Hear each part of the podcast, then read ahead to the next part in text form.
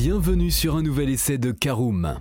La Toyota Corolla se bonifie pour 2023 avec des motorisations un peu plus puissantes mais une sobriété toujours exemplaire. On la découvre dans notre nouvel essai auto.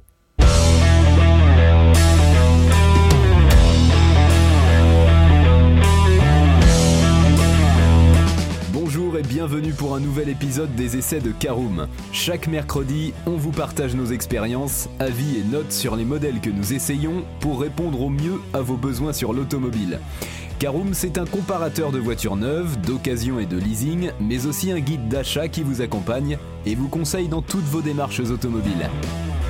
Bonjour à tous et ravi de vous retrouver cette semaine pour un nouvel essai consacré à la Toyota Corolla restylée.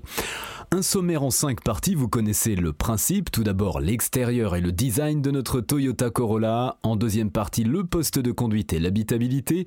En troisième partie, nous verrons ce qu'elle vaut sur la route. En quatrième partie, nos notes et avis. Et en cinquième et dernière partie, un bilan global de notre essai de la Toyota Corolla restylée.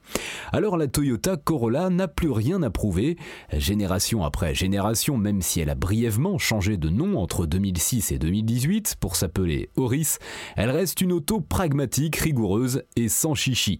Uniquement disponible avec des moteurs hybrides chez nous, elle n'a pas besoin de grand chose pour rester dans le coup, et preuve en est avec son restylage de mi-carrière plus axé sur la technologie que le look.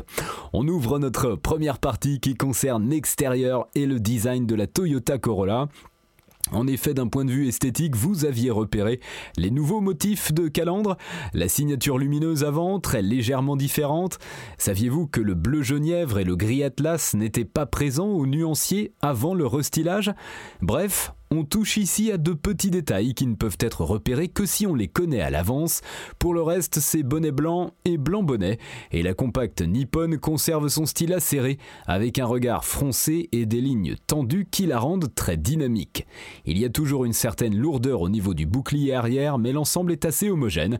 La finition GR Sport et son discret kit carrosserie, associé à des jantes de 18 pouces assez agressives, apportent une touche de sportivité visuelle supplémentaire.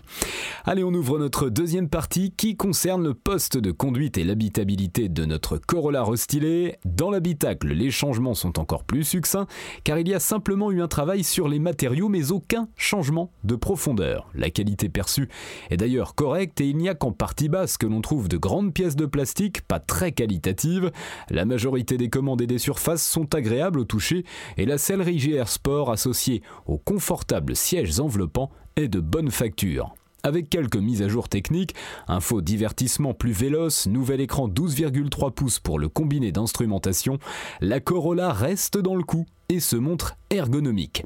L'habitabilité n'est pas la meilleure qui soit, notamment en raison de places arrière un peu étriquées dans lesquelles les grands gabarits ne seront pas très à l'aise. Le coffre de la version 1,8 litre reste toutefois assez logeable avec 361 litres de contenance alors que celui de la version équipée du moteur 2 litres tombe à seulement 313 litres en raison de la présence de la batterie 12 volts qui migre du capot moteur jusque sous le plancher du coffre. Allez, c'est parti pour notre troisième partie. Je vous emmène sur la route avec notre Toyota Corolla restylé. Alors, si les moteurs ont toujours la même cylindrée qu'avant, un travail sur le système hybride et une nouvelle batterie à la fois plus compacte et plus performante permet de faire gagner quelques chevaux au Corolla. La 1,8 litre passe ainsi de 122 à 140 chevaux cumulés, tandis que la 2 litres affiche désormais 196 chevaux cumulés au lieu de 184. C'est avec le plus modeste des deux blocs que nous avons roulé et ce dernier s'est montré bien suffisant au quotidien. Premièrement parce qu'il meut décemment la Toyota Corolla, alors qu'il était trop mou avant le restylage, le 0 à 100 km/h passe de 10,9 à 8,1 secondes et ensuite parce qu'il est très sobre comme en témoignent les 5,7 litres pour 100 km de moyenne relevés lors de notre semaine d'essai. Certes, il faudra anticiper un peu les accélérations en montée ou avec un coffre plein à craquer et 4 adultes, mais tant qu'il y a du jus dans la petite batterie, les reprises sont correctes. Le seul grief du système hybride Toyota, c'est qu'il impose une transmission par train épicycloïdale qui fonctionne comme une boîte à variation continue. En bref, il n'y a pas de rapport dans la boîte de vitesse et le moteur se cale haut dans les tours pour délivrer sa puissance lors des grosses accélérations, ce qui le rend sonore et donne l'impression qu'il force alors que c'est son mode de fonctionnement normal. Côté comportement, la japonaise s'en sort parfaitement avec un bon compromis entre dynamisme et confort côté suspension, et ce malgré les jantes de 18 pouces. Et si l'auto n'a rien de sportive, lever le pied en virage peut inciter le train arrière à se montrer baladeur, ce qui est plaisant pour ceux qui aiment conduire mais plutôt inhabituel pour une voiture à vocation familiale. L'ESP veille heureusement au grain pour corriger l'amorce de dérive en douceur et éviter de devoir se prendre pour un pilote de drift en cas de coup dur. Le seul gros point noir ne vient pas de la conduite à proprement parler, mais plutôt des aides à la conduite et plus spécifiquement du système anti-collision lors des manœuvres en ville. Ce dernier peut s'activer à l'improviste pendant un créneau, faisant ainsi plier la voiture s'il juge qu'elle est un peu trop proche d'une autre et lui interdisant de redémarrer. C'est stressant, ultra énervant, et cela oblige surtout à remettre le levier de vitesse en position P avant de retourner sur la marche avant ou la marche arrière. Le calibrage est vraiment mauvais. Voilà pour notre petit tour en Toyota Corolla restylé. On passe à notre quatrième partie, nos notes et avis sur notre essai. Vous connaissez le principe, quatre catégories en lice, l'esthétique, la conduite, la praticité ou encore le rapport qualité-prix avec une note sur 5 pour chacune d'entre elles. On commence par l'esthétique, 4 sur 5. La Corolla est une jolie compacte qui vieillit bien. En conduite, 4 sur 5 également. Très bonne note donc. Saine, pas flemmarde et sobre, c'est une bonne alliée du quotidien. En praticité 2 sur 5, la place à bord n'est pas exceptionnelle pour 4 mètres 37 de long. Enfin, en rapport qualité-prix 3 sur 5, la Toyota ne brade pas ses qualités mais reste dans la moyenne haute du segment.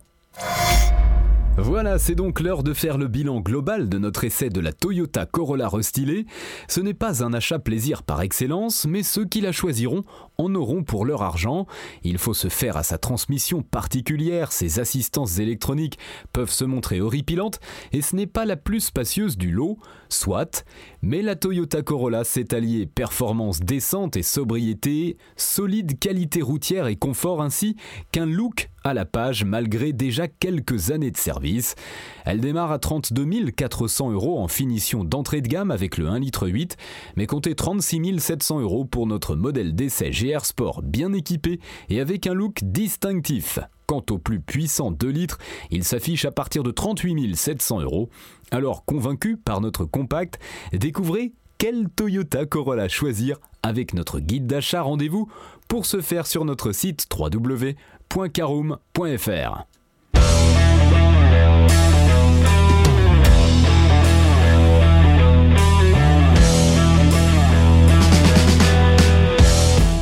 Et eh bien voilà, on en a fini pour cet essai. Si vous souhaitez avoir davantage d'informations, N'hésitez pas à aller lire l'article en entier, on a mis le lien dans la description plus quelques bonus. Vous pouvez également le retrouver en tapant Karoom et c'est Toyota Corolla restylé sur Google. Et si vous avez encore des questions, vous pouvez laisser un commentaire sur l'article ou les poser sur notre forum. Merci d'avoir écouté cet épisode jusqu'au bout. S'il vous a plu, n'hésitez pas à vous abonner au podcast depuis votre plateforme préférée, à le partager autour de vous et sur vos réseaux sociaux. On en profite aussi pour vous demander de nous laisser une note et un avis sur Apple Podcast. Votre avis nous aidera à gagner en visibilité, ce serait vraiment sympa de votre part. Si vous souhaitez vous renseigner davantage pour l'achat d'une voiture neuve ou d'occasion, ou que vous voulez encore plus de conseils et de bons plans, rendez-vous sur www.caroom.fr. Si vous avez encore des questions, des remarques ou des recommandations, n'hésitez pas à nous contacter sur nos réseaux sociaux. Merci encore et à mercredi prochain pour un nouvel essai du podcast de Caroom.